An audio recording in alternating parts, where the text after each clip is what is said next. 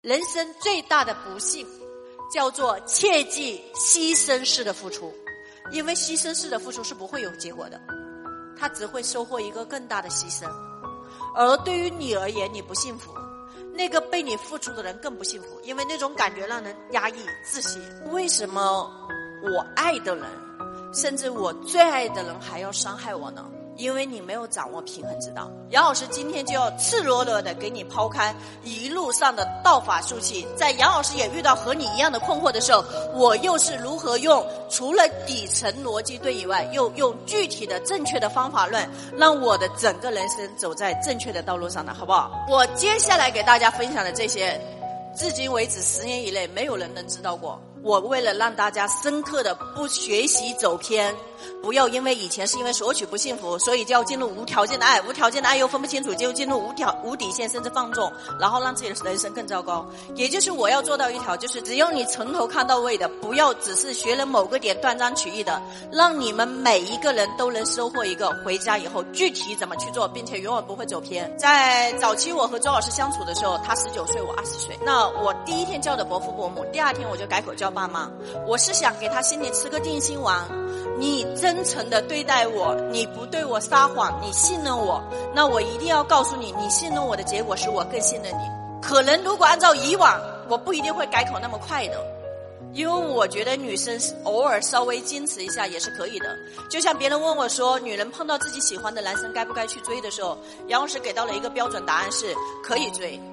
因为只要是好的都可以，但是对于杨老师这种人，尤其是我营销思维这么强的人，我的选择方式就是我要让他喜欢上我，还得让他来追我，或者是在这个追我的过程当中，我还应该有一丁点欲擒故纵，让他感觉到，哎，会更加在之后倍加珍惜我。这个追的时间以及追的难度不能过了，因为叫做过犹不及，他会觉得你不太认可他。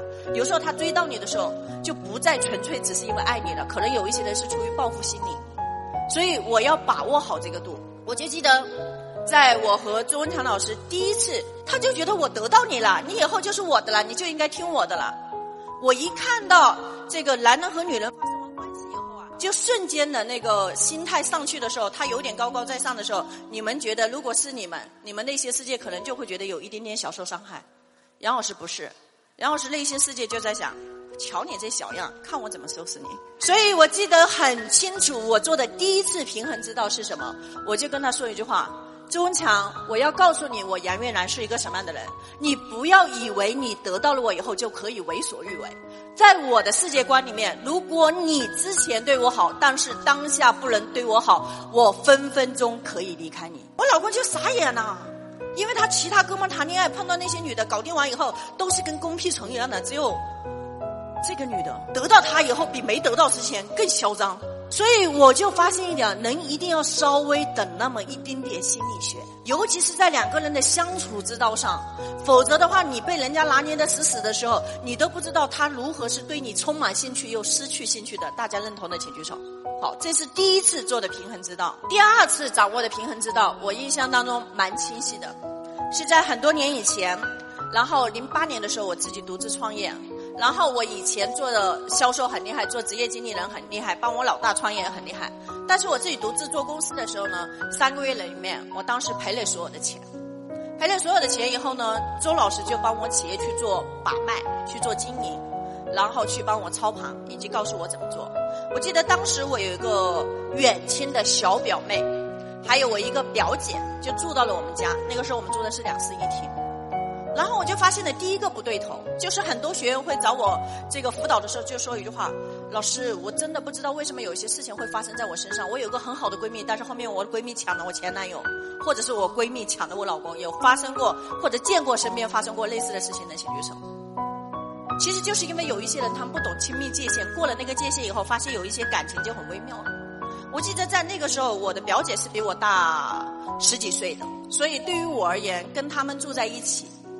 我表姐的存在让我很安全，因为我再知道有些东西超越了界限也不至于，并且我表姐还跟我超亲，但是我的那个远房小表妹就可不是这样的，就聊天的时候经常跟她所谓的姐夫聊，聊得不亦乐乎。你们猜杨老师是怎么做的？以前男人总会说一句话：你们女人要大度。你们要大度了以后，我们整个家族才有未来。我想告诉在座的女士们，那是男人欺骗你们的鬼话。如果在亲密关系里面，女人越过了亲密关系，只有夫妻关系才有的大度，这个男人离操纵你以及你想出去干点啥就不远了。你要记得，有些东西不是被男人给说服的，你要有你自己最深层的是认知。所以在那个时候，我是怎么做的？那个时候我印象很深刻，周老师十九岁，我二十岁，然后我们应该是大概谈了一年左右吧。那个小表妹，就经常聊，聊得很嗨呀。两个人一聊起来的时候，好像谁是谁女朋友都搞不清楚了。我就直接当着他俩说的一句话，就是要不你俩谈恋爱？你们这么牛逼，我那小宝妹傻眼了。我姐那么大方的人，在公司做企业那么哇哇的，怎么我跟姐夫多说两句话，他不乐意了嘞？告诉你，这两句话不太乐意，还只是表现给小表妹的。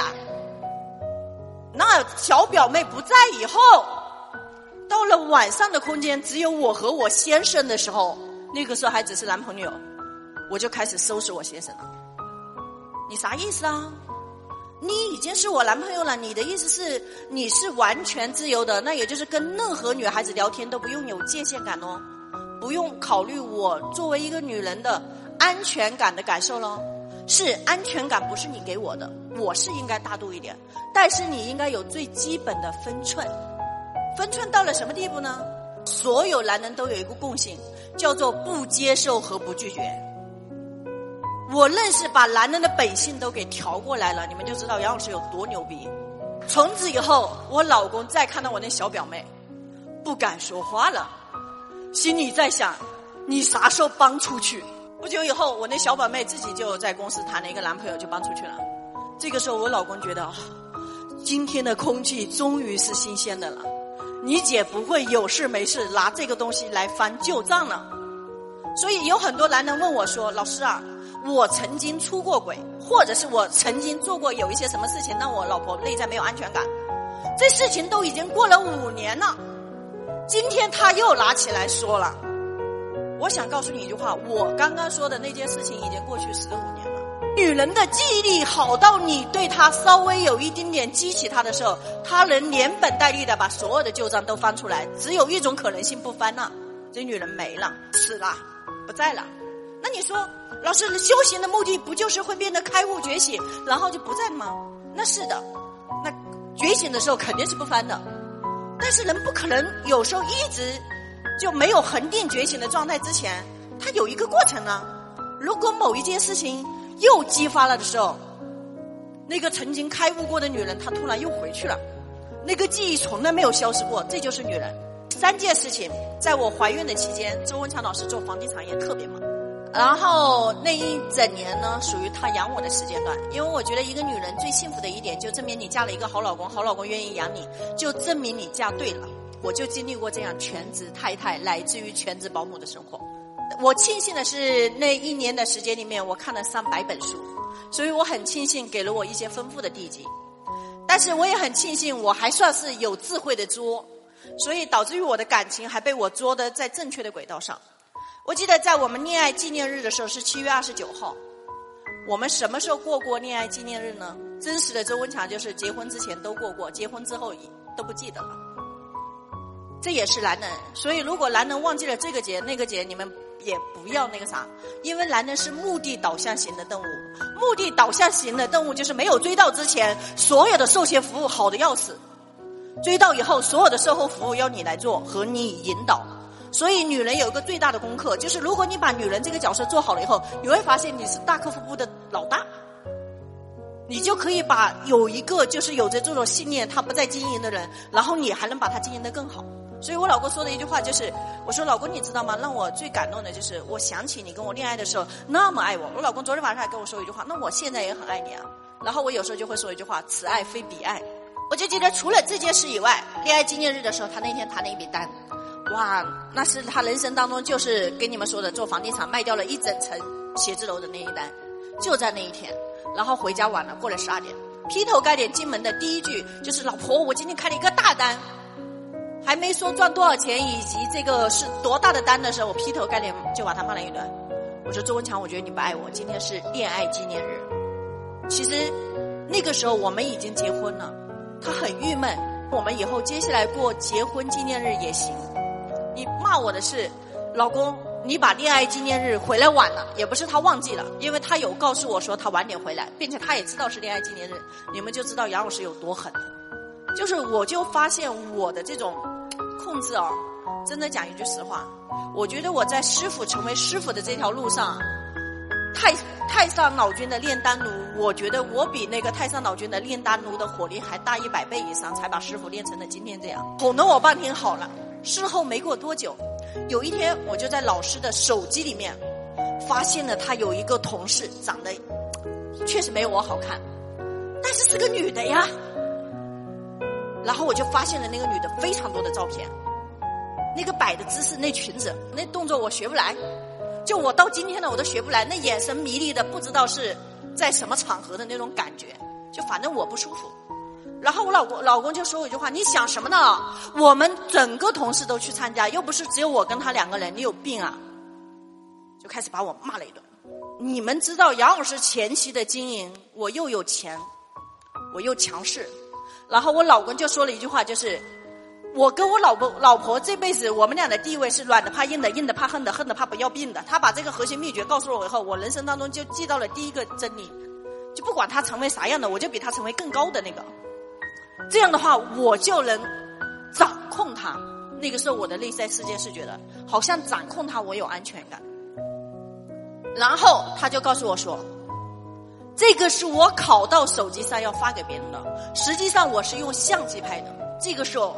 你说他不解释还好，我又看到了我们家的相机里面的那个内存卡里面这些照片，又变成了大图，全让我看到了。哎呀，一看到的时候，我发现那个场景里面拍照不是他给他拍，就是他给他拍呀，把瞧把他牛逼的。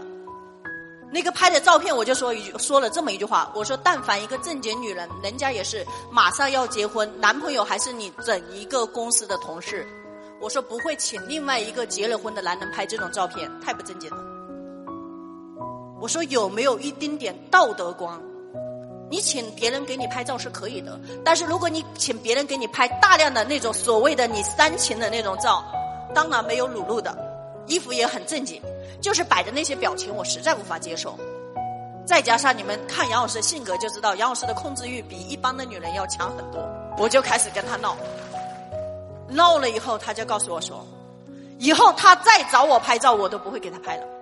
所以那个照片的事件也就到此为止了。从此以后确实没有类似于这样的通用事件了。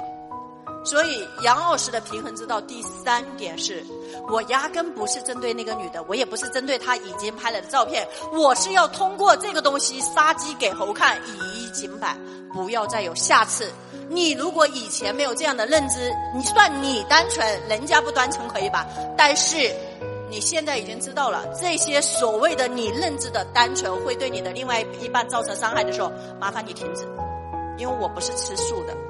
我就问一下大家，我无条件的爱周老师，我甚至可以自己好吃的不吃都给他，但是我放不放纵他？我在不在男女关系上放纵他？你们就看我这种表现是不可能的。所以你们知道为什么作为整个教育培训行业，周老师是暂时我认为的那唯一的那一股清流，知道了没有？因为周老师说了一句话：怕老婆。